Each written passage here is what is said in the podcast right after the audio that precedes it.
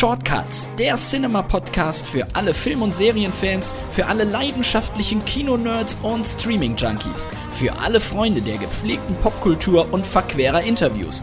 Direkt aus der Cinema-Redaktion im Hamburger Hafen, präsentiert von dem Mann mit der Conehead-Frisur, Philipp Schulze. Einen wunderschönen Tag und herzlich willkommen zu den Cinema Shortcuts, dem Podcast der Film- und Serienzeitschrift Cinema. Heute gibt es richtig was auf die Ohren. Denn mein heutiger Gast ist Rick Cavanian, ein Mann, der nicht nur ein großartiger Comedian und Schauspieler, sondern auch ein genialer Synchronsprecher ist.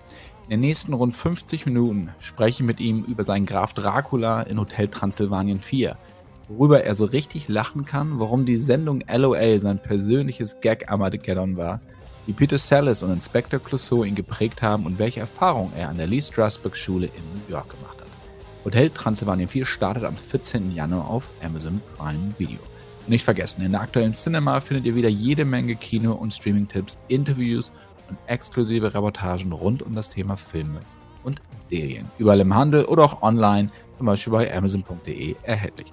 Jetzt aber wünsche ich euch ganz, ganz viel Spaß mit Rick Cavanian, Graf Dracula, Marty aus Madagaskar und Austin Powers. Lieber Rick, herzlich willkommen in den Cinema Shortcuts. Danke dir, Philipp. Freue mich für die Einladung. Dankeschön.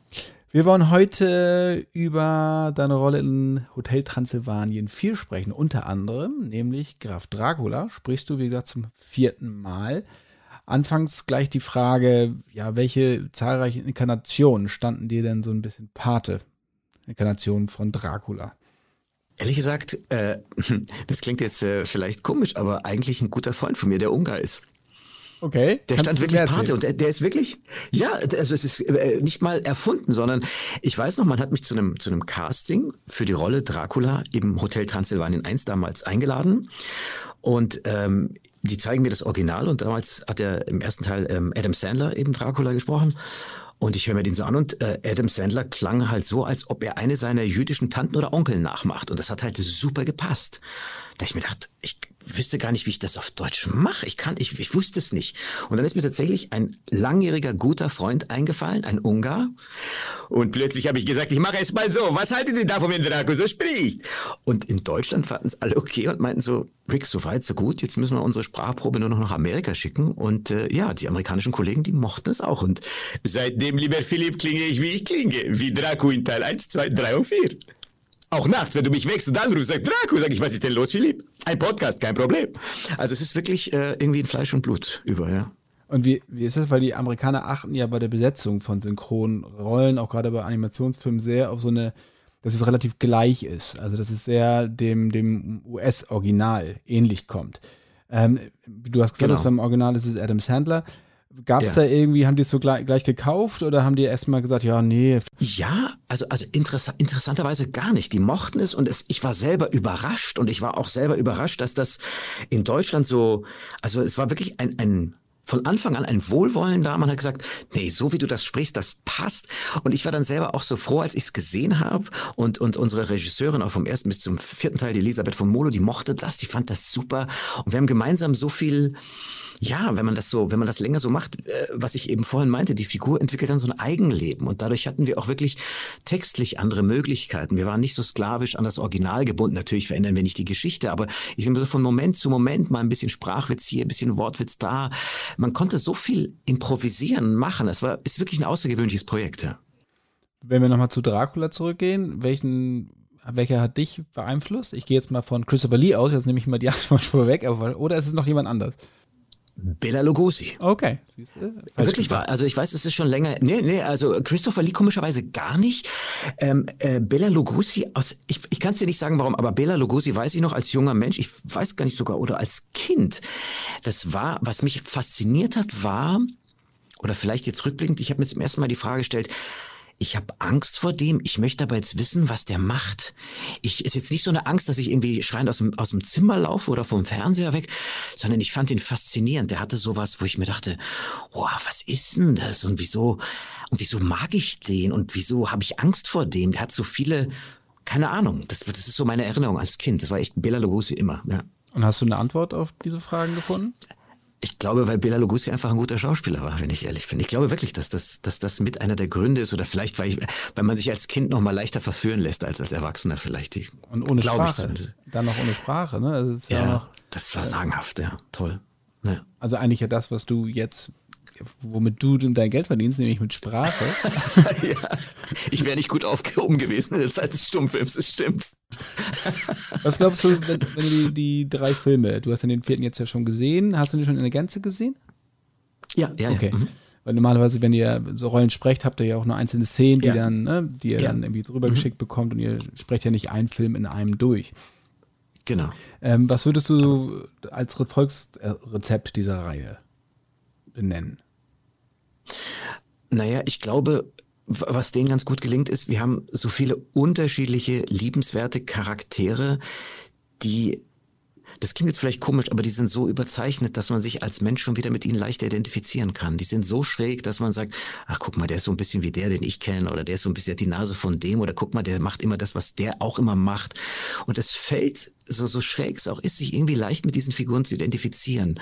Und was ich wirklich an den Figuren unheimlich schätze, ist, dass die über sich lachen können, dass die sich gegenseitig hochnehmen, aber dass die dann unterm Strich eben auch familiär so wirklich füreinander da sind. Da kann jeder mal irgendwie einen Scheiß bauen und trotzdem weiß er, im Hotel ist er dann gut aufgehoben. Wenn er wieder sozusagen in den Mauern des Hotels ist, ist er sicher, da ist jemand, der für ihn sorgt, da sind andere da. Das ist, der ist so eine ganz liebevolle Familie letzten Endes. So schräg sie auch sind, so, so menschlich sind sie, ja. Wenn ich mir so der, den vierten Teil so anschaue, geht es ja vor allen Dingen auch darum, so wer wir sind und wer wir auch sein wollen. Es geht ja dann quasi so, ne? also die Monster werden zu Menschen, die Menschen werden zu Monster, äh, Monstern. Ähm, gab es etwas, was du als Kind oder Jugendlicher sein wolltest? Also das Oder Einzige, jetzt? ich. jetzt möchte ich Grisou, der Feuerwehrdrache sein. Aber als Kind wollte ich wirklich gerne, also diese, diese Geschichte mit Grisou und dem Drachen und der, der Feuerwehrmann sein wollte, das hat, das hat mich fasziniert. Ähm, ich fand Pantau als Kind faszinierend. Ähm, Pumuckel fand ich großartig, weil der sich unsichtbar machen konnte. Als Erwachsener bin ich mit Dracula ganz zufrieden. Was hattest du mit, mit unsichtbar? Was wolltest du dann machen? Nein, ich, ich hätte es cool gefunden, wenn man sich unsichtbar machen kann, eben wie Pumuckel sich unsichtbar machen kann. Und man, manchmal wäre man eben gerne unsichtbar, so. Das, das, das glaube ich, ja, das fand ich gut. Du hattest vorhin auch so ein bisschen den Humor angesprochen der Reihe. Was ich ja so schön finde, ist, du kannst es mit den Kindern gucken. Ähm, mhm, ja. Aber du hast selber auch jede Menge zu entdecken, die, die was also so Reminiszenzen an Filmgeschichte, an Popkultur, die die Kinder noch gar nicht bemerken, sondern die man ja. auch erst bemerkt und erst beim zweiten, dritten Mal so vollumfänglich. Ähm, gibt es da aus den letzten vier Filmen jetzt Gags, wo du fast zusammengebrochen wärst? Kannst du da so ein, zwei rausheben? Also, also jetzt, ich muss jetzt ehrlich gestehen, an die ersten drei kann ich mich wahrscheinlich deswegen nicht erinnern, weil ich, sage ich mal, voll mit dem vierten Teil bin und den ihr, wir ja wirklich jetzt, wo wir sprechen, wir haben tatsächlich die letzten vier Tage den ganzen Tag synchronisiert und ich bin noch so voller Eindrücke und was mir selbst beim beim, beim Synchronisieren so extrem aufgefallen ist, ähm, ich, wir, wir synchronisieren einen Take und der hat nicht gepasst. Dann gucke ich den Take nochmal ein und dann, dann sage ich mitten im Sprechen, Moment mal, das möchte ich nochmal sehen. Dann fällt mir im Bild was auf, was mir beim ersten Mal gucken überhaupt nicht aufgefallen ist. Da sind wieder mal so viele unterschiedliche Ebenen, auf denen man, wie du sagst, entweder so Reminiszenzen an frühere Filmzitate oder irgendwelche äh, visuellen Gags, wo du sagst, ach, das habe ich gar nicht gesehen. Also da ist, da ist, das ist so vielschichtig und so, so opulent auch animiert, also wo du denkst, das gibt's ja nicht und Entschuldige, Philipp, jetzt habe ich, hab ich den Faden verloren. Jetzt weiß ich gar nicht mehr. Äh, welche, welche, kein Problem. Irgendwelche Gags. Ich finde das ja super. Faden verlieren und immer einfach weiterreden ist nicht perfekt. Das ist, das ist mir sehr sympathisch. ähm, irgendwelche Gags, wo du sagen könntest, hey, also da bin ich wirklich fast kurz, ich fast gestorben vor Lachen, als ich das gesehen habe. Also was, was mir im vierten Teil wahnsinnig gut gefällt, ist dieses, eben, wenn sich Dracula oder als sich Dracula verwandelt und dann eben plötzlich, ja, kein Sixpack mehr hat, sondern halt so eine Plauze und plötzlich so einfach keine super, äh, super, super Heldqualitäten mehr. Der kann nicht fliegen, der kann nicht zaubern, der hat einfach nicht mehr unendlich viel Kraft, sondern muss sein eigenes Zeug selber schleppen und tragen und, und also dieses, ja, dieses, menschlich werden ist so wahnsinnig lustig, weil er einfach, der ist so zart beseitet, unser, unser großer Dracula und hat so viel Angst und ist so paranoid und so verletzlich und das macht es, also es ist eine Riesenspielfläche und dies, äh, die finde ich sehr, sehr lustig, ja. Und du bist, klar, wir kennen dich als Sprecher, du bist aber auch vor allen Dingen Schauspieler und auch Drehbuchautor und auch, auch, auch ähm, Stand-up-Comedian. Ähm, ja, ganz kurz, Stört dich eigentlich der Begriff Comedy? Überhaupt nicht, nein. Warum? Nein? Wie, wie, wie, sollte, wie sollte man Wie, weil der so inflationär oder? auch gebraucht wird, so in den so. letzten 20 Jahren. Jeder ah, okay. ist plötzlich ein Comedian und so hätte so. sein können, dass man sich da irgendwie anders auch um sie abzugrenzen. Ach, ich, ich finde irgendwie, irgendwie, irgendwie Comedy noch äh, okay. Ich, man, man, wird ja, sag ich mal, so im Laufe eines Lebens so in, gerade in Deutschland ja so alle, alles Mögliche äh, genannt. Ne? So gerade wenn man im humoristischen Fach unterwegs ist, Frauen werden gerne als, als äh, Ulknudeln bezeichnet. Frau Feddersen, ja? Ist das die erste äh, Ulknudel, die offiziell? Ja, Feddersen und, und ist das, siehst du mal, und, und äh, dass das, und bei Männern gibt's ja auch irgendwie, keine Ahnung, fällt mir jetzt spontan nichts ein, aber, aber es gibt ja auch alles Mögliche, wo du dir denkst, ja, ist immer so ein bisschen die, die, also ich finde, bei, bei Comedian, da ist noch für mich gefühlt mehr Wertschätzung. Vielleicht, weil ich es einfach, äh, wie soll ich sagen, so ein bisschen die amerikanische Kultur und die Tradition auch, auch kenne und, und schätze. Und da ist das einfach ein, ein, ein Handwerksberuf. Das ist so wie Schauspieler, ist Comedian. Und da muss man jetzt nicht irgendwie, das muss nämlich in Amerika peinlich sein, wenn man Comedian ist. Hier in Deutschland ist es ja so, ach, du bist Comedian oder genau, oder, oder Spa oder was weiß ich, Spaßkanone oder, oder, jetzt ja, und das hat immer so ein bisschen so eine, so eine, so eine, so eine Geringschätzung, finde ich, drin. Das ist nie so wirklich, er ist ein Comedian, so wie einer sagt, ja, der ist Gehirnchirurg und der hat schon drei Leute vor dem Tod bewahrt. Ne? Das ist so, das ist einer, ja, ja, mit Lachen Geld verdienen, ja, ja, spielend, was? das ist so, da ist immer so ein bisschen so, so, weiß nicht, so ein, ja, so eine Geringschätzung drin, finde ich, ja. Und deswegen finde ich Comedian super. Das ist ja bei, bei Musikern auch oft gerne. Gerade auch jetzt so in der Pandemiezeit, wenn, du, wenn man gesagt hat, irgendwie man ist Musiker, dann ach so, ja. Ne? Also das ist irgendwie schon ja, krass. wirklich seltsam, ja. weil wenn alles okay ist, dann geht man zu den Konzerten und äh, man fragt gar nicht, was verdienen die da hinten denn, die in der Begleitband spielen. Mhm. Die hatten es dann jetzt auch gerade in der Pandemie natürlich sehr, sehr schwer. Ja, absolut. Weil die ja. hatten jetzt keine Auftritte mehr. Ja. Zum Synchron mal ganz äh, zurück, was mich sehr interessiert ist. Wann hast du denn gemerkt, dass du so mit deiner Stimme, dass du vielleicht mehr kannst als, als andere, dass du damit sehr viel spielen kannst? Ich habe das ehrlich gesagt spät gemerkt. Ich bin, ähm, ich wollte ja nach der Schule tatsächlich ich habe 1990 Abitur gemacht. Ich wollte Kinderarzt werden in München. Ich hatte einfach eine zu schlechte Abiturnote, habe deswegen nur ein Ticket für Politikwissenschaften bekommen. Das habe ich dann eher so ein bisschen stiefmütterlich nebenher betrieben und habe aber tatsächlich parallel dazu äh, mit Bully Herbig bei Radio Gong damals in München angefangen. Und ähm, ich hatte keine Ahnung, wa was das soll, worauf wir uns einlassen. Ich hatte auch nie irgendwie bewusst irgendwas parodiert davor oder mit meiner Stimme irgendwas gemacht. Ich habe dann immer nur mitbekommen, dass die Leute sagen, hey, der, wie, wieso kann der das? Und ich gucke die mal und denke mir, was kann ich denn? Ich habe das selber nicht verstanden, weil es mir einfach leicht fiel und weil es mir Freude gemacht hat und es hat sich auch gar nicht wie Arbeit angefühlt. Wir haben uns wirklich, ja, weißt ja selber, wie es ist, wenn einem was Spaß macht, dann schlägst du die Nächte um die Ohren und keinen interessiert, sondern es ist einfach eine geile Zeit und irgendwann habe ich gemerkt, ah, okay, gut, das macht Freude und ähm, ja, und dann irgendwann mit spät, mit 24 äh, ja genau, mit 24 bin ich dann eben für ein Jahr nach New York auf die Schauspielschule und dann erst in dem Jahr dort ist mir eigentlich bewusst geworden, ähm, dass ich gerne Schauspieler werden möchte. Aber eben spät, erst mit 25. Und als ich 96 zurückkam aus New York, ähm, hatten wir eben das Glück, dass wir gleich im Sommer mit der Bulli-Parade anfangen durften mit den ersten Sketchen und dann habe ich gemerkt, okay, gut, da gibt's was, was mir irgendwie ganz gut liegt, was mir Spaß macht, aber ja, das war auch alles sehr fragil. Ne? Ob man äh, würde es nach der ersten Staffel Bully Parade eine zweite geben? Wir haben da ewig gewartet und ja, das, so ist das halt. Aber ich habe das spät bemerkt, ja.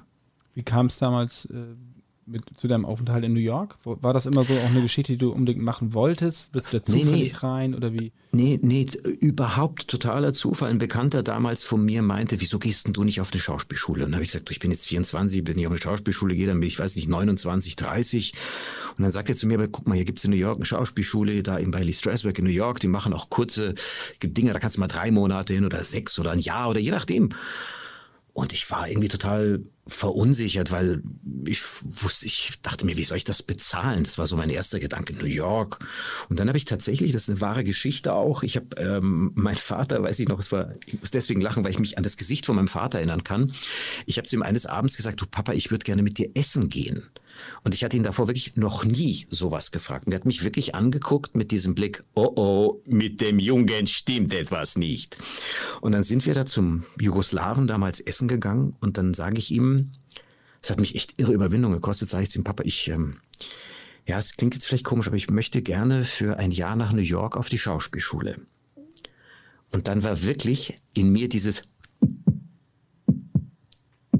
Und noch vor dem vierten Herzschlag sagt mein Vater, Junge, kein Problem, wenn du das möchtest, ich helfe dir gerne. Und ich gucke den an und sage, was? Ich dachte, der macht einen Witz.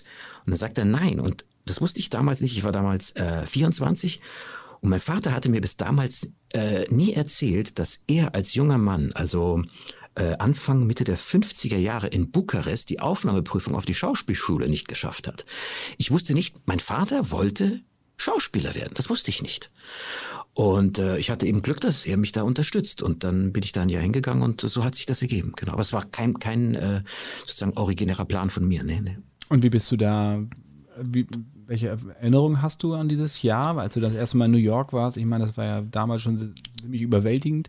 Ja. Und äh, heute ja auch. Ähm, damals ging die Kriminalität hier auch schon wieder langsam wieder zurück. So. Genau. Ja, Abs ja du hast ja. vollkommen recht. Mitte der 90er Jahre war es schon sehr viel entspannter in New York. Und ähm, es war, wie du sagst, es war überwältigend. Ich war zum ersten Mal alleine und dann noch so weit weg von zu Hause. Und ich habe jede Sekunde gelebt. Das war wirklich die, ich sag mal, die aufregendste Zeit meines Lebens. Also das war so als junger Mensch da U-Bahn fahren, nachts unterwegs sein, mit Leuten ausgehen. Ähm, boah, also das war je, jeder Tag hatte was und dann natürlich diese, die, was schön war auf der Schule, wir hatten, ich hatte sehr viel unterschiedliche ähm, Schauspielkollegen aus aus Skandinavien, ich hatte einen schwedischen, einen norwegischen Kumpel, wir hatten äh, Leute aus Argentinien, aus Mittelamerika, aus Spanien, ähm, aus Deutschland, auch aus Österreich. Das war, das war einfach, entschuldige, wenn ich so platz, einfach geil. Das war, wir haben so eine tolle Zeit gehabt. Das war, wow, also das war wirklich, da bin ich sehr dankbar für, dass das erleben durfte. Ja.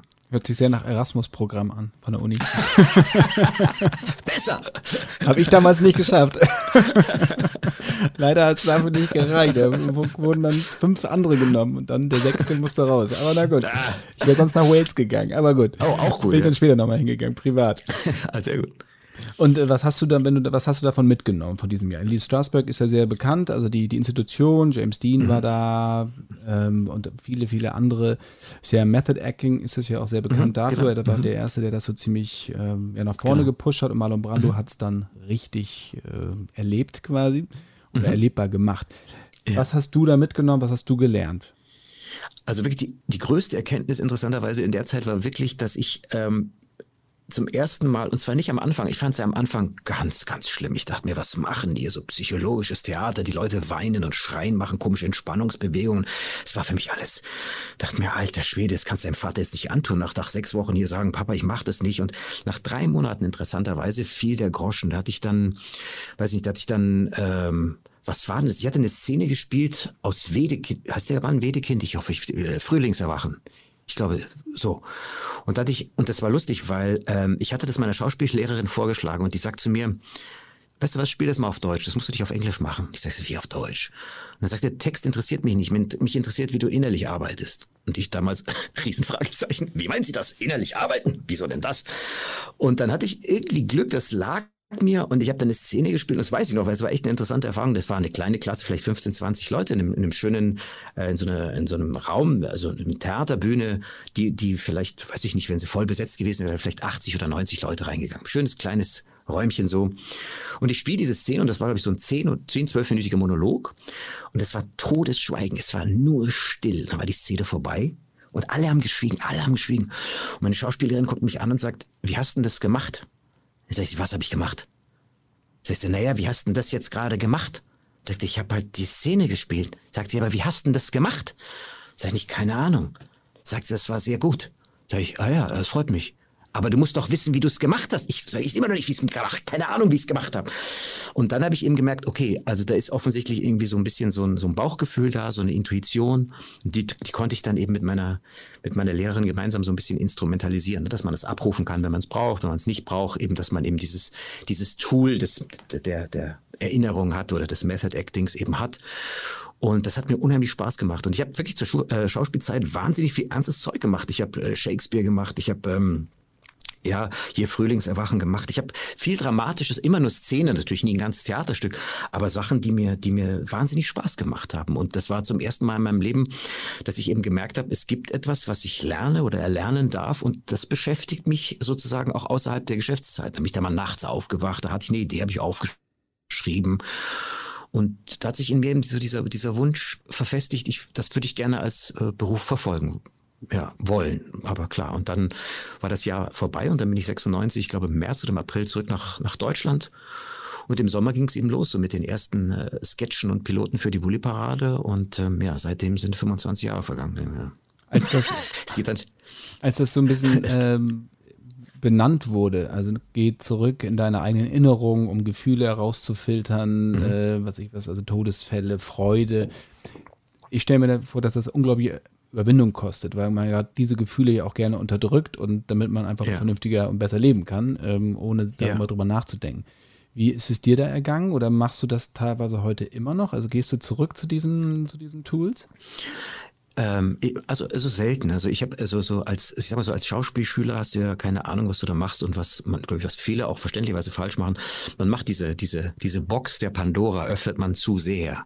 Mittlerweile weiß ich ungefähr, wo ich hin muss und dann reicht auch, wenn ich nur so einen kleinen Spalt aufmache, ne? wenn man so ein bisschen was so hat, auf dem man spielen darf. Aber wenn man die zu weit aufmacht, ist das viel zu anstrengend. Also ich habe größten Respekt vor Kollegen, die, sage ich mal, in dramatischen Szenen sich dann durchaus berechtigterweise den ein oder anderen Begleiter holen und sagen, ich brauche da jemanden, mit dem ich mich nach der Arbeit noch austauschen kann oder jemand, der mich da ein bisschen an der Hand nimmt, weil das ist gewaltig, was da teilweise hochkommt, verständlicherweise. Und wie du sagst, man, äh, man will das ja gar nicht im Alltag haben oder man will das dort lassen, wo es, äh, sage ich mal, ruht und nicht, wo es eben ja, Aufregung verursacht. Aber in der Kunst ist ja Aufregung gewünscht und äh, hilft ja auch oft, die, die Geschichte zu erzählen und die Figuren zu manövrieren. Und da macht es schon Sinn. Aber jetzt, wie gesagt, nach so vielen Jahren äh, reicht ja schon ein, ein bisschen die Box zu öffnen und dann ja, also es ist nichts es gibt Dinge, die, die fallen einem leicht. Da, da muss man nichts groß machen. Da braucht man, oder spüre ich, mal, brauche ich keine Methode. Da finde ich sehr leicht hin. Da kann ich mich mit der Geschichte, mit der Figur sofort identifizieren. Und bei manchen Dingen, da guckt man dann mal so ein bisschen in die Box rein und denkt sich, ah, das hilft jetzt gerade so ganz gut, ja. Fehlen dir diese, diese dramatischen Ansätze zum Teil? Nein, nein, ich finde das Leben äh, dramatisch genug. Ich brauche es nicht doch in der Arbeit. Wenn du mich jetzt natürlich fragst, Philipp, Rick, würdest du auch mal was Ernstes machen? Würde ich sagen, klar, Philipp, gerne würde ich was Ernstes machen. Aber es ist halt jetzt gerade so, äh, es ist jetzt, oder sagen wir, es ist gerade nicht so, dass ich jetzt irgendwie äh, sitze und warte, bis man meine, Dram meine dramatische Neigung entdeckt. Also wenn es ergibt, gerne, probiere ich gerne aus, mache ich gerne. Glaube auch, dass ich das gut hinbekäme. Aber wenn ich mit Humor unterhalten darf, soll mir das auch recht sein. Das ist alles, alles gut, ja. Es kommt ja auch immer auf den Humor an, weil ja. also es gibt ja, oder auch Humor an sich trägt ja auch eine, eine gewisse Tragik und Traurigkeit mhm. äh, mit drin. Ja? Also das ist ja, also wenn ihr großen Komiker anguckt, das ist ja, hat ja auch immer was Tragikomisches. Ja. Insofern ähm, bedient man ja doch immer beides, ohne dass der Zuschauer das im Zweifel bemerkt. Wenn ja, er es bemerkt, umso besser, aber dann hat man es richtig gemacht. Ne? Ja, ich denke auch. Also ich, ich kann das genauso unterschreiben. Ich wüsste, wüsste ihm auch gar nichts hinzuzufügen, ja. Hast du also, wenn wir mal zu dir zum Sprechen nochmal zurückkommen, da würde ich äh, mhm. ganz gerne noch ein bisschen mit dir drüber Klar. reden. Gerne. Ähm, weil das für mich ja eine Kunst ist. Also ich, ich kann es nicht. Ähm, sicherlich ist es auch ein Handwerk. Man lernt seine Stimme zu trainieren und auch, ja. in, ich, weil ich ähm, sehr viel, ich habe mit Dietmar Wunder lange gesprochen, mit mhm. Oliver Döring, Hörspielproduzenten. Mhm äh, war auch mal im Studio, durfte auch einmal kurz reinsprechen für einem Hörspiel, was äh, mhm. wirklich, äh, wo ich Schweißausbrüche bekommen habe. Ich sollte nur einen Matrosen sprechen, der einen Satz hat und den haben wir, glaube ich, drei, vier Mal gemacht. Das ist also gruselig. Äh, weil man sich, ne, weil man halt auch spielt vor dem Mikrofon. Ja. Wie, was ist so deine größte Herausforderung als, als Sprecher, wenn du vor dem Mikro stehst? Äh, meine größte Herausforderung ist tatsächlich, man entwickelt über die Jahre, glaube ich, so einen Anspruch und dieser Anspruch, dem, dem möchte ich gerne gerecht werden. Es gibt also ähm, jetzt zum Beispiel bei Dracula, wenn wir, wenn wir synchronisieren, dann, dann ist das nicht für mich so, dass ich spreche und wir machen den nächsten Take, sondern, also falsch, wir synchronisieren, wir machen Take für Take und wenn die Szene beendet ist, dann gucke ich sie mir mit meiner Regisseurin, mit meiner Cutterin, mit meiner Tonmeisterin gemeinsam an. Da hat jeder eine Meinung und äh, sagt die, die, die Kollegin so, und sage ich, ja, da könnte man nachbessern. Dann sage ich, okay, ich möchte das aber noch sagen, alle, das klingt doch super. Sage ich, ja, aber ich glaube, ich kann es noch besser. Also das ist für mich so ein, so ein Teamwork und so, so ein eigener Anspruch, der, ja, ich, ich, ich weiß auch nicht, das ist, ähm, ist immer so ein bisschen auch so eine Gefahr. Man will ja da nicht so als Überperfektionist oder als Pedant am Ende noch rüberkommen. Aber es gibt so einen, so einen Anspruch, den man an sich selber hat. Und, und wenn ich, es ist ja auch nicht so, wie soll ich sagen, ich bin dann ergriffen davon, wie toll ich spreche, sondern ich, will, ich, ich erwarte etwas von mir oder von meinem Instrument in dem Fall. Und, und wenn, wenn es den Ton trifft, den ich gerne treffen möchte, bin ich zufrieden. aber es wird tatsächlich über die Jahre so der, der, entschuldige bitte, wenn ich dieses blöde Wort auf Englisch benutze, aber dieser Margin of Error, der wird immer geringer. Also das wird so, so, man, man, das muss, das muss genau in diese kleine Nische reinpassen. Da klingt es perfekt und dann kann ich den nächsten Take machen. So, ich weiß auch nicht, es ist ein bisschen Pedanterie auch dabei. Ähm, das krasse Gegenteil ist auf der Bühne. Ne? Auf der Bühne kann ich, wenn ich mein, mein, mein Ein-Mann-Stück spiele, da kann ich nicht verbessern. Da habe ich es versaut und weiß, fuck, ich hab's versaut. Ich möchte aber nicht, dass das mein Publikum mitbekommt. Aber in meinem Bauch habe ich dann, oh, muss ich diese Krämpfe aushalten. Aber beim Synchron kann ich eben nochmal ansetzen und auch vor der Kamera kann man Take nochmal wiederholen, aber ich glaube schon, dass ich ein, ja, so, so an, an, mich selber so einen Anspruch habe, dass ja, dass ich es halt so gut wie möglich mache, oder? Wie, wie ist das auf der Bühne, wenn du, sagen wir mal, du hast jetzt ein Jahr lang Sprecherrollen gehabt und gehst dann wieder auf Tour. Das heißt, du musst die Körperlichkeit noch dazu bringen, also visualisieren. Vor der, du machst vom Mikrofon, bist du ja auch körperlich dabei, weil du schauspielst. Ja, ja, aber ja, jetzt machst du es genau. auch fürs Publikum. Wie schwer ist das für dich, also diese Körperlichkeit gleichwertig dem der Stimme zu setzen? Also das ist interessanterweise, Philipp, überhaupt nicht die Schwierigkeit. Die Schwierigkeit ist, diese Menschenmenge vor mir zu haben. Diese Energie der Menschen, diese Erwartungshaltung, dieses direkte Feedback, dieses, man hört die Stecknadel fallen, man hört ein Räuspern, man hört eine Enttäuschung, man hört vielleicht sogar jemand, wie er aufsteht und geht, weil ihm die Komik nicht gefällt, weil er einfach nicht mag. Vielleicht einer, der telefoniert, der abgelenkt ist. Das ist für mich der totale, echt Psychoterror, damit umzugehen. Oh, das ist klar. Also ich sage mal, erste Vorstellung bis zur zehnten, das begleitet dich bis zur zwanzig, dann, dann irgendwann kommst du schon rein. Aber das dauert echt immer so eine Zeit. Du hast, für, für mich sind das auch tatsächlich gefühlt unterschiedliche Berufe. Der des Schauspielers, der des Synchronschauspielers, der des äh, Menschen auf der Bühne. Das sind unterschiedliche Handwerke, ja. Was würdest du jungen Kollegen raten, wenn man, wenn die auf der Bühne stehen und es lacht plötzlich keiner? Ich glaube, das ist ganz wichtig, dass man das erfährt. Ich glaube, also wirklich, das ist so Klischee, aber im, im du, du, also, äh, du lernst nicht in, äh, oder wie soll ich sagen, man, das meiste lernst du im Scheitern. Und wenn du das live erleben darfst, zu scheitern, es tut so weh, aber du lernst ganz viel daraus, ganz viel. Also man zieht da so viel, ich wünsche es, eigentlich wünsche ich es jedem jungen Schauspieler, weil es ist, mehr kann man nicht, äh, das ist, das ist einfach wichtig. Das ist Rüstzeug. Man lernt das nächste Mal damit leichter umzugehen. Man kann vielleicht sogar dann auf die Enttäuschung reagieren. Man kann sich vielleicht sogar ein Publikum raussuchen. Man, man, man, man, ja, es entsteht eine andere Interaktion. Man bricht das Ding auf. Man macht die Vorstellung individueller. Das ist, da, da, da passieren ganz viele Dinge raus. Also deswegen glaube ich schon, dass es wichtig ist zu scheitern, ja. Also das heißt, auf der Bühne stehen, keiner lacht, weitermachen. Ja, unbedingt. Und wie weitermachen? Das überspielen oder das noch, wie würdest du das machen? Oder das adressieren, dass, dass halt keiner über den Witz gelacht hat, nach dem Motto, der Witz war jetzt schlecht, okay, gehen wir weiter? Oder wie, wie gehst du damit da, um? Da, da, das sind unterschiedliche Möglichkeiten, genau wie du sagst. Wenn ich vielleicht jemanden sogar sehe, wenn jemand zu spät kommt, man, man, es gibt viele Möglichkeiten. Aber ich glaube, wichtig ist, weil, weil die Zuschauer wissen nicht genau in dem Moment, ist das jetzt einstudiert. Ich meine, der, also ich hatte zum Beispiel mal, ich, es, es, gibt immer eine Geschichte, die ich erzähle, die, äh, ähm, wenn, wenn ein Telefon klingelte zum Beispiel. Ähm, ich, da habe ich einmal ähm, eine, eine Geschichte äh, warte mal, jetzt muss ich echt gerade überlegen, weil das so lange zu, zurückliegt. Aber es, es gibt, nein, es gibt so, es gibt eine Geschichte von Al Pacino. Und zwar Al Pacino hat am Broadway Shakespeare gespielt. Und ich weiß jetzt nicht mehr genau welches Stück, aber er hat großes Auditorium, halt Broadway, 3.000, 4.000 Leute. Er steht alleine auf der Bühne. Es ist alles dramatisch. Und er ist gerade im Begriff, sich selbst umzubringen. Der steht auf der Bühne, hat so einen Dolch in der Hand und will sich gerade so den Dolch in die Brust stoßen. Plötzlich klingelt ein Telefon. Ne? Ähm, klingelt einmal, klingelt zweimal, klingelt dreimal. Irgendwann ist der stinksauer, läuft mit diesem blutverschmierten Dolch ins Publikum, sagt seinem Lichtmeister Mamas Licht an und geht diesem Geräusch hinterher. Und dann sitzt da eine Frau, die total schweißgebadet ist, nervös ist, versucht dieses Telefon auszumachen, kriegt's nicht hin. Pacino nimmt ihr das Handy aus der Hand und geht ran und sagt, Now listen, this is Al Pacino. Never ever call me again when I'm trying to kill myself. und das ist die Geschichte, die ich immer gerne erzähle, wenn bei Leuten irgendwie in der Vorstellung das Telefon klingelt. Und äh, ja, das ist so.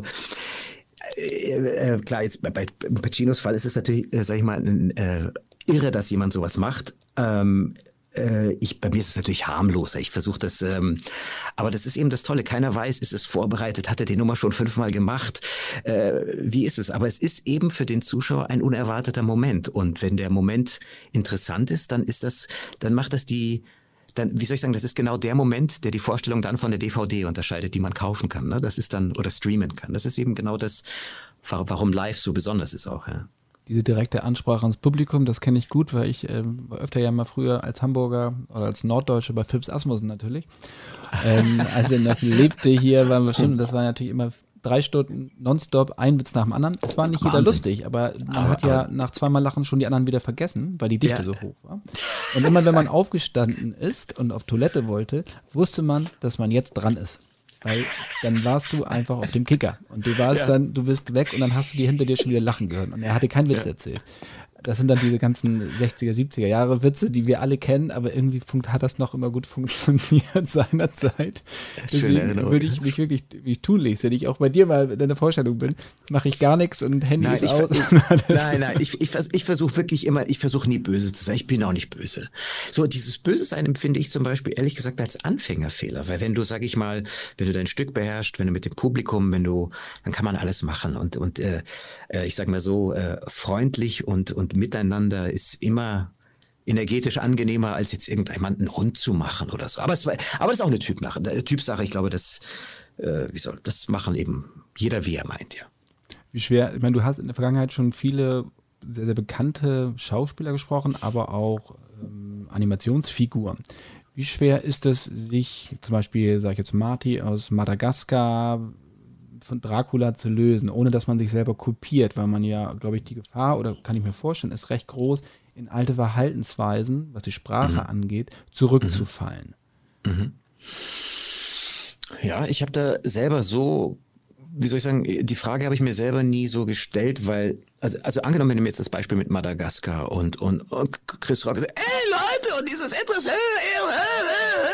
und dann gibt er ja noch als Chris Rock auch so diese, diese, er hat ja auch so eine ganz bestimmte Melodie und einen bestimmten Rhythmus in seiner Art.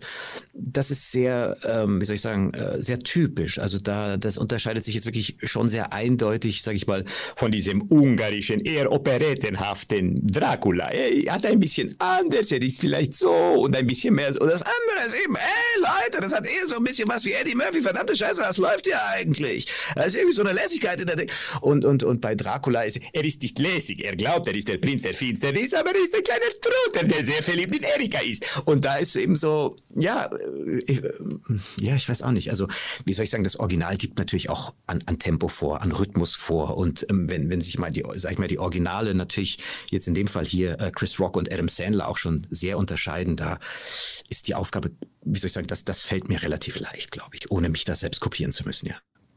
Wie würde ein Aufeinandertreffen von Marty, Dracula und Austin Powers aussehen? Oder sich anhören? oh, wie fies. oh, warte mal. Yeah, baby, yeah! Das war ja irgendwie so Austin Powers. Aber warte mal. Das, oh ja, ja, der Film stellt mir ja fiese Fragen. Warte mal. Ähm, okay, Leute, wir werden. Ich bin der Fürst der Finsternis. Nein, verdammte Scheiße, ich bin ein. Nein, ich, du bist nicht der Fürst der Finsternis. Ich bin der Prinz der Dunkel. Aber verdammte, ich würde gerne mitmachen in deinem Hotel, oder? Du hast doch ein Hotel. Du brauchst bestimmt irgendein Zebra an der Rezeption. Ich brauche kein Zebra an der Rezeption. Ich brauche einen Gitarristen für meine. Be ich kann auch Gitarre spielen, bitte glaub mir. Und dann wieder, yeah, baby, yeah. Aus den Bauers.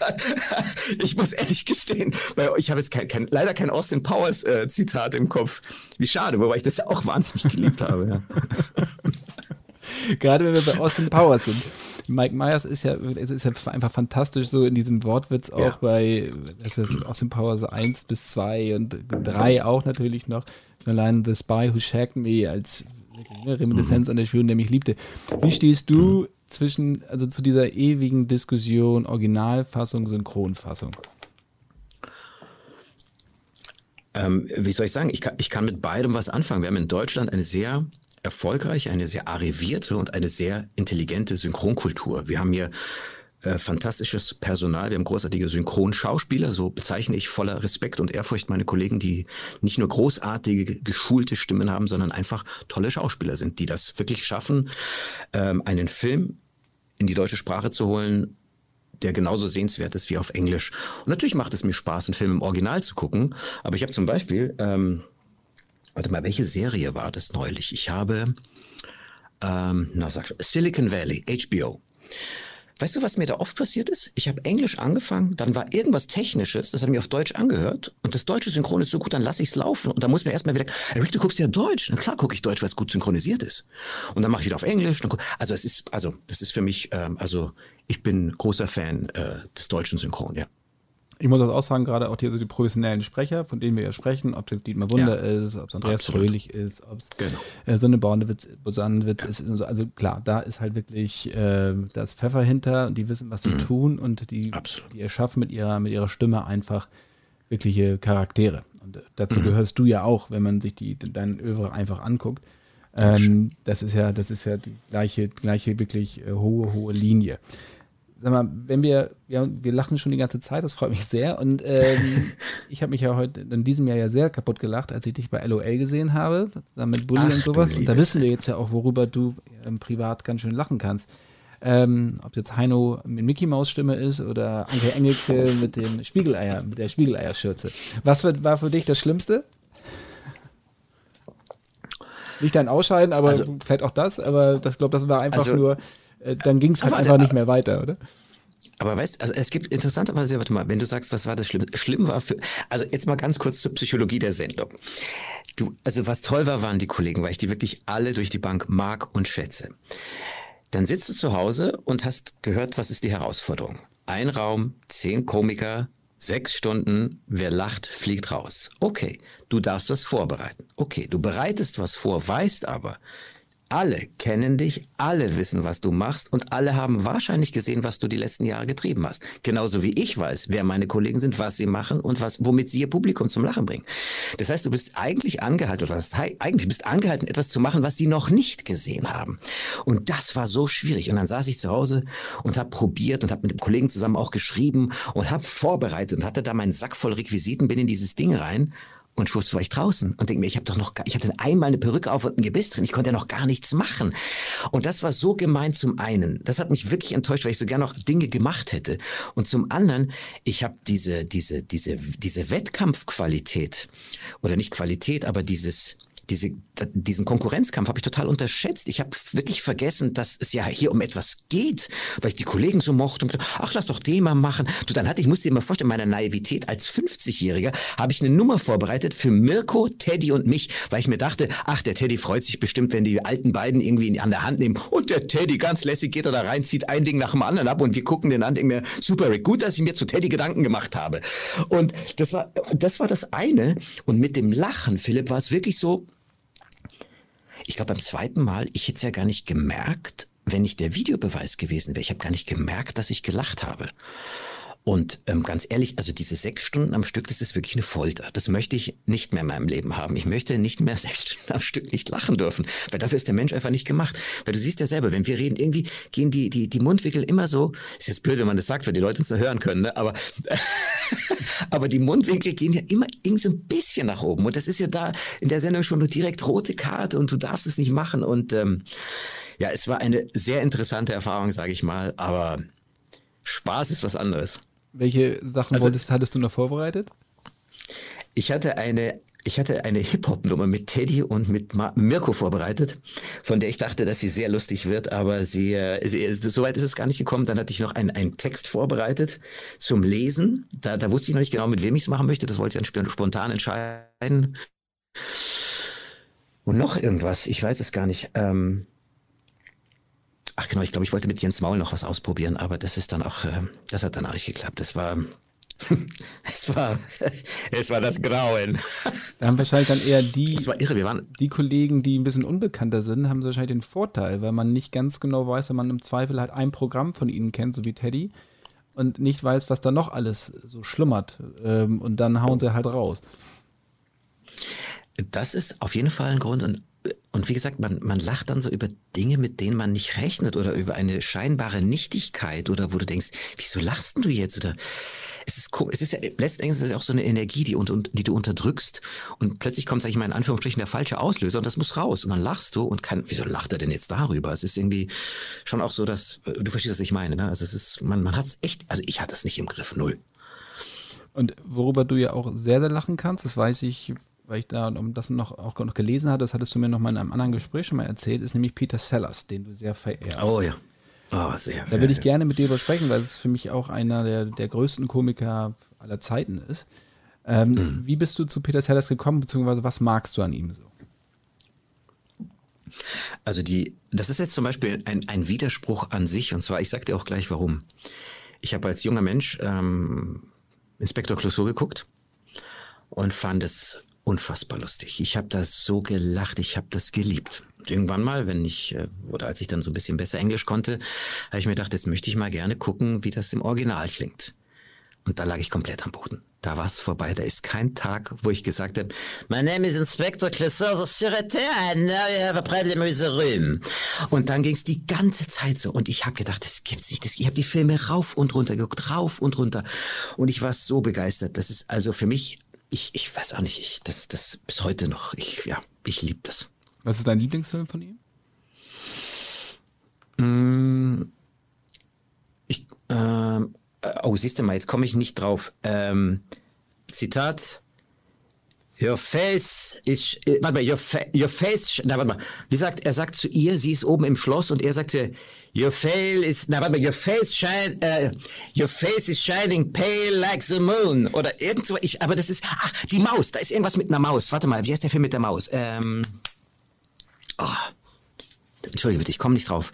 Äh, auf, Im Deutsch, im Deutschen heißt er irgendwie, soll ich es googeln? Wir können das nochmal ähm, googeln, klar. Ja, aber ich komme nicht drauf der ist super. Dann natürlich, wie du gesagt hast, The Party sowieso. Der Partyschreck äh, ist äh, der, der Partyschreck. Absoluter. Also wirklich jeder, der eine, eine Chaos-Orgie sehen will, mit Peter Sellers als Rundi wie, wie Bakshi, der so eine Shigimigi-Party von so einem Hollywood-Mogulen aufmischt und alles nur zerstört. das ist unglaublich. Das ist, das ist fantastisch, ja. Das ist wirklich fantastisch. Und ähm, Dr. Seltsam fand ich auch super. Und was mich bei Dr. Seltsam wirklich beeindruckt, ist tatsächlich das Rollenspiel von Peter Sellers, weil das ist ja teilweise, also das ist teilweise ist sehr hintergründig. Also wenn du nicht weißt, dass er das ist, ähm, das hat er wirklich sehr gut gemacht. Also es hat mich auch sehr beeindruckt und ähm, ja, das, das war, äh, muss wohl als, als Mensch sehr schwierig gewesen sein. Da gab es ja so einen wunderbaren Film, wo Jeffrey Rush Peter Sellers spielt, ne? Life and Death of Peter Sellers. Ich weiß nicht, ob du den mal geguckt hast, Philipp. Mhm. Der, das hat mich auch sehr beeindruckt. Das, das, äh, das fand ich auch ganz toll. Ich glaube, das, der beste Mann bei Interpol war das der mit der Maus. 76. Gibt es nicht irgendeinen, nicht irgendeinen Film, der, der Maus auch im Titel hat? Ah, Mist, ja, dann vielleicht bringe ich etwas durcheinander. Ich, ich gucke ja auch parallel, das ist auch überhaupt kein Problem. Wir können auch mal so ein bisschen Pause machen, vielleicht. Aber lass uns doch mal ein bisschen über Partyschrecke reden. Ja, gerne. Ich finde, diesen Film sollte man wirklich einfach sehen, weil Blake Edwards, der Regisseur, der auch wirklich meiner Meinung nach vollkommen verkannt ist. Ja? Ähm, ein unglaublich kluger Mann, der mhm. auch so eine tiefe Traurigkeit in sich getragen hat. Das hat er ja auch mal mhm. gesagt. So. Ähm, was hat er gesagt? Genau, er hat gesagt, ich habe mein ganzes Leben damit zugebracht, unsere traurige Existenz eine lustige Seite abzugewinnen. Da muss man, finde ich, ja schon mal schlucken. Aber wenn man diese äh, Clouseau-Dinger gesehen hat, Partyschreck gesehen hat, auch selbst die Sache mit Bo Derek. Ja, das sind ja mit, äh, mit äh, hier mit Bolero, ja. Ach, das habe ich gar nicht gesehen. Ja, das, ja, das, das ist, ist, ja auch, ist ja auch er. Ähm, und das sind natürlich wirklich, also wirklich Meisterwerke. Ja, ich finde, das ist fast so in so einer der Reihenfolge oder in der gleichen Ebene wie Jacques Tati. Ähm, mhm. Der amerikanische Jacques Tati eigentlich. Mhm. Ähm, auch ein großartiger Regisseur und auch Schauspieler. Ähm, also, wie gesagt, das ist, ich glaube, nochmal so als, als Filmtipp ist das genau das Richtige. Absolut, also ich kann, ich kann ihm gar nichts hinzufügen. Also The, the, the Party, das uh, Party Schreck, entschuldige, das ist so. Das, man will sich gar keine einzelne Szene aussuchen, aber aber wie du schon gesagt hast, das ist dieses da ist so viel drin, da ist auch so viel, da ist, äh, es ist nicht nur gehaltvoll, wahnsinnig lustig, wahnsinnig slapstick, sondern auch die Opulenz in dem Film, dann die, die, die, die, die Zeit- und Gesellschaftskritik in dem Film. Da ist äh, pff, Wahnsinn. Also das ist schon, ja, also ja, Rick schwärmt gerade. Mit Philipp. Gibt es denn, ähm, wenn man sich so deine Figuren anguckt, ähm, findet man Peter Sellers da wieder? Vielleicht bei Dimitri? Also du, jetzt mal ohne Scheiß, bei Dimitri, das ist ein, ein alter Studienfreund von mir, mit dem habe ich Basketball gespielt. Den gibt es wirklich, ein, ein Griechen, original, heißt auch Dimitri, ist leider Anfang der 90er Jahre wieder zurück nach Athen gegangen. Aber das war, das war ein, das war ein, ein, ein Freund von mir. Also ich habe den leider jetzt ewig nicht gesehen und wir haben uns aus den Augen verloren. Aber der Mann, der so gesprochen hat, mit dem habe ich früher Basketball gespielt und was sehr lustig war, weil der Grieche hat immer, wenn er faul, immer, hat gefault, du kannst dir nicht vorstellen, Philipp, und dann hat er sich immer aufgeregt. Hat gesagt, warum pfeifst du faul? Weil ich Grieche bin. immer und alles, nein, nein, es war faul. Was war faul? Zeig mir, was faul war. Du hast gepfiffen, weil ich Grieche bin. Nein, Mann, es war kein, nicht, weil du, und er hat immer eine riesen Show abgezogen. Wir haben uns natürlich kaputt gelacht. Ganz, ganz humorvoller, sehr, sehr netter Typ. Also, der hat so gesprochen, der echte Dimmi. Also, den gibt es auch, ja, ja. Und Hellas hat er auch gesagt. Hellas habe ich erfunden. das habe ich erfunden. Hellas ist von mir. Das ist auf jeden Fall in meinen Sprachgebrauch übergegangen übrigens. Schön. Ich kann es nicht so gut sprechen wie du. Ich habe jetzt nochmal gegoogelt parallel. Ähm, meinst du die Maus, die brüllte? Ja. Das ist es The Mouse, The Rod oder genau. Rod oder genau, genau ja, ja. 1959. Ja, ja. Äh, Boah. Ja, genau. Da ist äh, genau, da ist er nicht äh, Clouseau. Da spielt er, ist er nicht Clouseau, nein. Nee, da spielt er 15 andere Rollen. Ach komm, echt? ja, irgendwie, irgendwie sowas. Also das Ach so, stimmt, ja. Den kenne ich ehrlicherweise nicht. Der ist super und, und dann warte mal, dann gibt's noch. Der ist schwarz-weiß, sagst du, gell? Nee, der ist Farbe. Der ist schon Farbe. Okay, mhm. nee, vielleicht habe ich jetzt gerade irgendwas verwechselt. Okay. Ja, ja, ja. Spricht sich hier um Kopf und Kragen, aber ja, Peter Sellers. Aber ist das so, wenn du sagst, das war ein, äh, ein, Freund von dir, Dimitri, dass du selber auch Leute, dass du selber, also dass du Figuren quasi natürlich schon selber ähm, erfindest, aber dass sie immer auch die Grundlage in der Realität haben, dass du so guckst, was um ja. dich herum und diese Sachen dann, was ich was, eine Figur ist aus 15 verschiedenen zusammengesetzt? Nein, das nicht. Also dieses, dieses, äh, wie sagt man so schön, Eklektizismus habe ich jetzt nicht. Ähm, ich, wenn ich eine Figur sehe, dann, dann, äh, dann berührt die mich auf irgendeine Art und Weise. Ich mag sie oder ich mag sie nicht.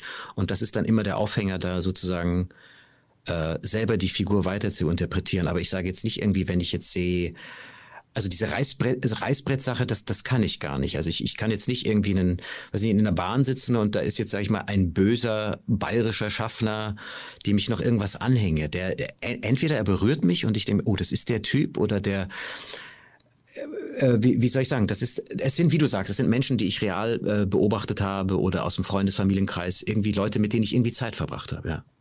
Manchmal reicht wenig Zeit, manchmal ist es mehr Zeit, ja. Wenn wir vergleichen, so die Komödien von Black Edwards oder, oder Peter Sellers allgemein und die Komödien von heute. Findest du da Elemente wieder? Findest du die Komödien heute, ohne jetzt, es geht nicht darum, irgendjemanden zu bashen, sondern einfach allgemein den Trend sich anzuschauen, ob jetzt Amerika ist, Frankreich ist, Deutschland ist.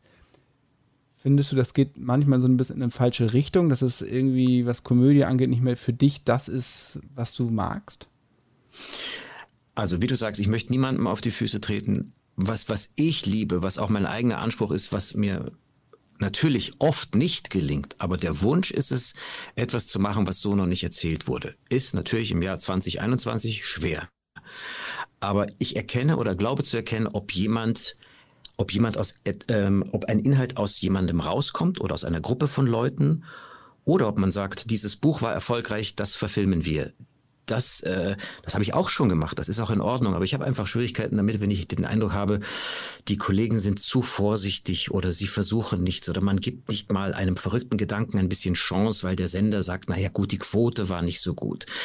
Ja, sie war nicht so gut, weil vielleicht nicht gut genug beworben wurde oder weil die Idee vielleicht schräg ist und weil man den Leuten einfach auch ein bisschen Zeit geben muss, sich an ein neues Phänomen zu gewöhnen, an eine neue Humortemperatur. Es klingt jetzt so wahnsinnig hochgestochen, aber einfach mal den Leuten so ein bisschen was was zuzumuten, ihnen einfach auch mal ein bisschen eine Zeit zu geben. Und mir, mir fehlt total dieses Experimentelle, das Fantasievolle, das Absurde, dass man, ich sage mal so, als, als Referenz für mich immer noch ungeschlagen ist tatsächlich die, die, die Fantasie und die Absurdität von Monty Python. Das war etwas, was für, ist für mich nach 50 Jahren immer noch unerreicht. Das sind wirklich Höhen, zu denen sie sich da aufgeschwungen haben, wo ich sage, wow, das ist, und, und dieser, dieser, dieses, dass man, dass Leute zusammenkommen, kommen, man probiert was gemeinsam aus, man, man, man will was Neues schaffen, dieser Wunsch, ja, was Neues zu machen. Das, das, das wünsche ich mir. Und dass man einfach, was heißt einfach, aber mehr, mehr Mut haben, mal sagen, okay, wir probieren es mal aus. Auch wenn es jetzt nicht in dieses Schema passt, wenn es nicht das Klassische ist, was jeder macht, sondern was, was, ja, ich klinge so ein bisschen wie so, aber ich, ich möchte einfach gerne mal wieder was Neues, was, dass, dass man sich was traut und sagt, ja, das ist eine schräge Idee, aber das habe ich jetzt so auch noch nicht gesehen. Und das ist, ja, die Überraschung. Das, ja, genau, das wäre mal schön. Welche Komödien sind dir in den letzten zwei, drei Jahren so nachhaltig in Erinnerung geblieben, die du empfehlen kannst? Also wie gesagt, ich, ich gucke gerade, obwohl das ja auch schon wieder, ich glaube, neun oder zehn Jahre alt ist, äh, Silicon Valley, das gefällt mir unheimlich gut, weil das, boah, dieser Cast ist so unglaublich gut und, und das ist lustig und abgefahren und frech und, und äh, da, das, das liebe ich, das macht mir unheimlich Spaß und ähm, warte mal, Komödien, jetzt wird's echt eng. Ähm, Komödien. Ach, doch, ich habe was gesehen und zwar, warte, warte, warte, äh, ich komme drauf, ich komme drauf, weil der Titel. Ach nein, Rick, wie kommt. Und zwar, das ist eine neue Serie, die hat ein Engländer erfunden und es spielt David Schwimmer die Hauptrolle. Äh, Central Intelligence. Genau. Hey, da habe ich so, da habe ich laut gelacht. Habe ich laut gelacht. Da habe ich so eine Freude gehabt. Das hat, das fand ich super. Das habe ich neulich erst gesehen. Ähm, Silicon Valley habe ich geguckt. Ähm, worüber habe ich denn noch sehr gelacht? Ach, und das fand ich auch so schön, weil sich da ein Komiker aus Amerika, den kennst du vielleicht, Andrew Dice Clay, der hat eine Serie auf HBO gemacht. Das war früher in den 80er Jahren. Ähm, Andrew Dice Clay war so, war sehr, wie soll ich sagen, explizit in der Sprache, sehr vulgär, aber die Leute haben ihn geliebt. Er hat Hallen gefüllt. Und dann war es irgendwann ruhig um ihn geworden. Jetzt hat er eine sechs- oder achtteilige Serie auf HBO gemacht, die extrem selbstreferenziell ist, aber der nimmt sich hoch, der verarscht sich selber nach Strich und Faden und er macht das so toll. Das hat mir wahnsinnig gut gefallen. Dice heißt die, glaube ich, genau. Aber sonst ist, äh, ja. Und Filme? Filme, ja, ich kriege hier gerade ein Zeichen. ähm, äh, Filme, warte, Filme. Ähm. Komisch. Heu heute, auch, heute eher Serien. Bist du, das ist, äh, kann man ganz gut zwischendurch gucken. Ich, ich glaube, es sind. Ich, ich bin jetzt ehrlich gestanden, ich, ich, mir fällt kein Film ein. Dann gebe ich noch einen Film. Noch, dann gebe ich noch einen Film. Ja, ja, und zwar nämlich Palm Springs. Den möchte, kann, möchte ich dir sehr empfehlen. Adam Sandberg. Okay. Genau. Andy okay. Sandberg, genau. Und Christine okay. Velotti ist jetzt äh, raus ähm, auf im Heimkino. Es gibt mhm. ja noch mhm. Leute, die DVD gucken. Insofern kann man sich ja. noch DVD und Blu-ray auch kaufen. Super. Eine großartige Zeitreisekomödie, ein Indie-Hit von Sundance gewesen. Okay, cool. Palm Springs. Palm okay. Springs heißt der, wie gesagt, Andy Samberg, so okay. Täglich grüßt das, grüßt das Murmeltier, aber vollkommen anders. Okay, und wow. Sehr, sehr lustig. Und wer Andy Samberg kennt von Brooklyn 99, ja, der weiß, ja, klar, ähm, super. das wird ja. sehr charmant und sehr, sehr lustig. Abschließend die Frage, du hast die Stand-Up-Comedians oder deine, und Dice auch gerade erwähnt. Guckst du dir manchmal auch noch alte Programme an, zum Beispiel Eddie Murphy Raw oder so? ja, ich, ich sag mal, Raw ist super. Ähm, wie heißt das davor in dem roten Anzug? Ähm, ähm, bist du so lieb und guckst für mich nach? Entschuldige, dass mein Hasenhirn nicht mehr weiß. In dem roten Anzug, das war sein ja, ja. In der Lederanzug, genau. Ähm, oh, Rick, wie heißt denn Raw? War das in dem lilanen? Äh, Rot ist, ähm, ah, du wirst es bestimmt gleich sehen. Wir haben es gleich, ah, wir haben es gleich. Wir kriegen das alles auf Delirious. Delirious, boah das ist, äh, wie er James Brown nachmacht, wie er Michael Jackson nachmacht. Puh. Also das war, und vor allen Dingen, man darf nicht vergessen, ich glaube, der war damals 22 oder 23. Also das Talent, dieses Talent, die, die, den Mut, also das ist, das ist Kulturgut, das ist bestehend, das gehört ins Fach äh, der bildenden Künste, so wie, weiß ich nicht, die Nussknacker-Suite, keine Ahnung. Also das ist für mich hohe Kunst, höchste Kunst. Ja. Sehr, sehr explizit sehr, sehr explizit explizit, aber okay explizit, weil ich sage, ein schwarzer junger Mann, der den Mut hat, der ist ja noch fantasievoll. Ich meine, okay, natürlich sagt er alle sieben Sekunden Fuck, aber es ist eigentlich wie ein Einatmen oder Ausatmen. Aber es ist jetzt, also es ist jetzt, äh, natürlich ist es explizit, aber es ist, es ist toll. Also ich, als Delirious fand ich ein Wahnsinn, ja, ja. Also ich kann nur empfehlen, sich das im Original anzugucken mit Untertiteln. Sonst wird es schwierig, weil selbst wenn man wirklich sehr, sehr gut Englisch spricht, also man kriegt nicht alles mit, weiß Gott nicht. Das stimmt. Das ja, ist wirklich ja, so ein Kanonenfutter, also Feuer, da ja, gibt es einen am anderen. Ja. Rick, sagenhaft, ja. Rick, ganz, ganz herzlichen Dank. Philipp, wir sind am danke. Ende. Hab mich freut sich nach all den Jahren mal wieder zu sehen. Wir sehen uns ja hier, auch wenn ihr jetzt ja, uns noch hört, schön, ja. aber das ist gerade schön Danke an dem Tool. Ich wünsche dir alles Gute und hoffe, dass wir uns bald an einem, zu einem anderen Anlass wiedersehen. Herzlich gerne. Ich danke dir, Philipp. Hat viel, viel Spaß gemacht. Dankeschön. Und dir dann noch, äh, ja, viel Erfolg weiterhin. Danke vielmals. Alles klar. Danke. Tschüss, Mach's Rick. gut. Ja, tschüss. Ciao, ciao.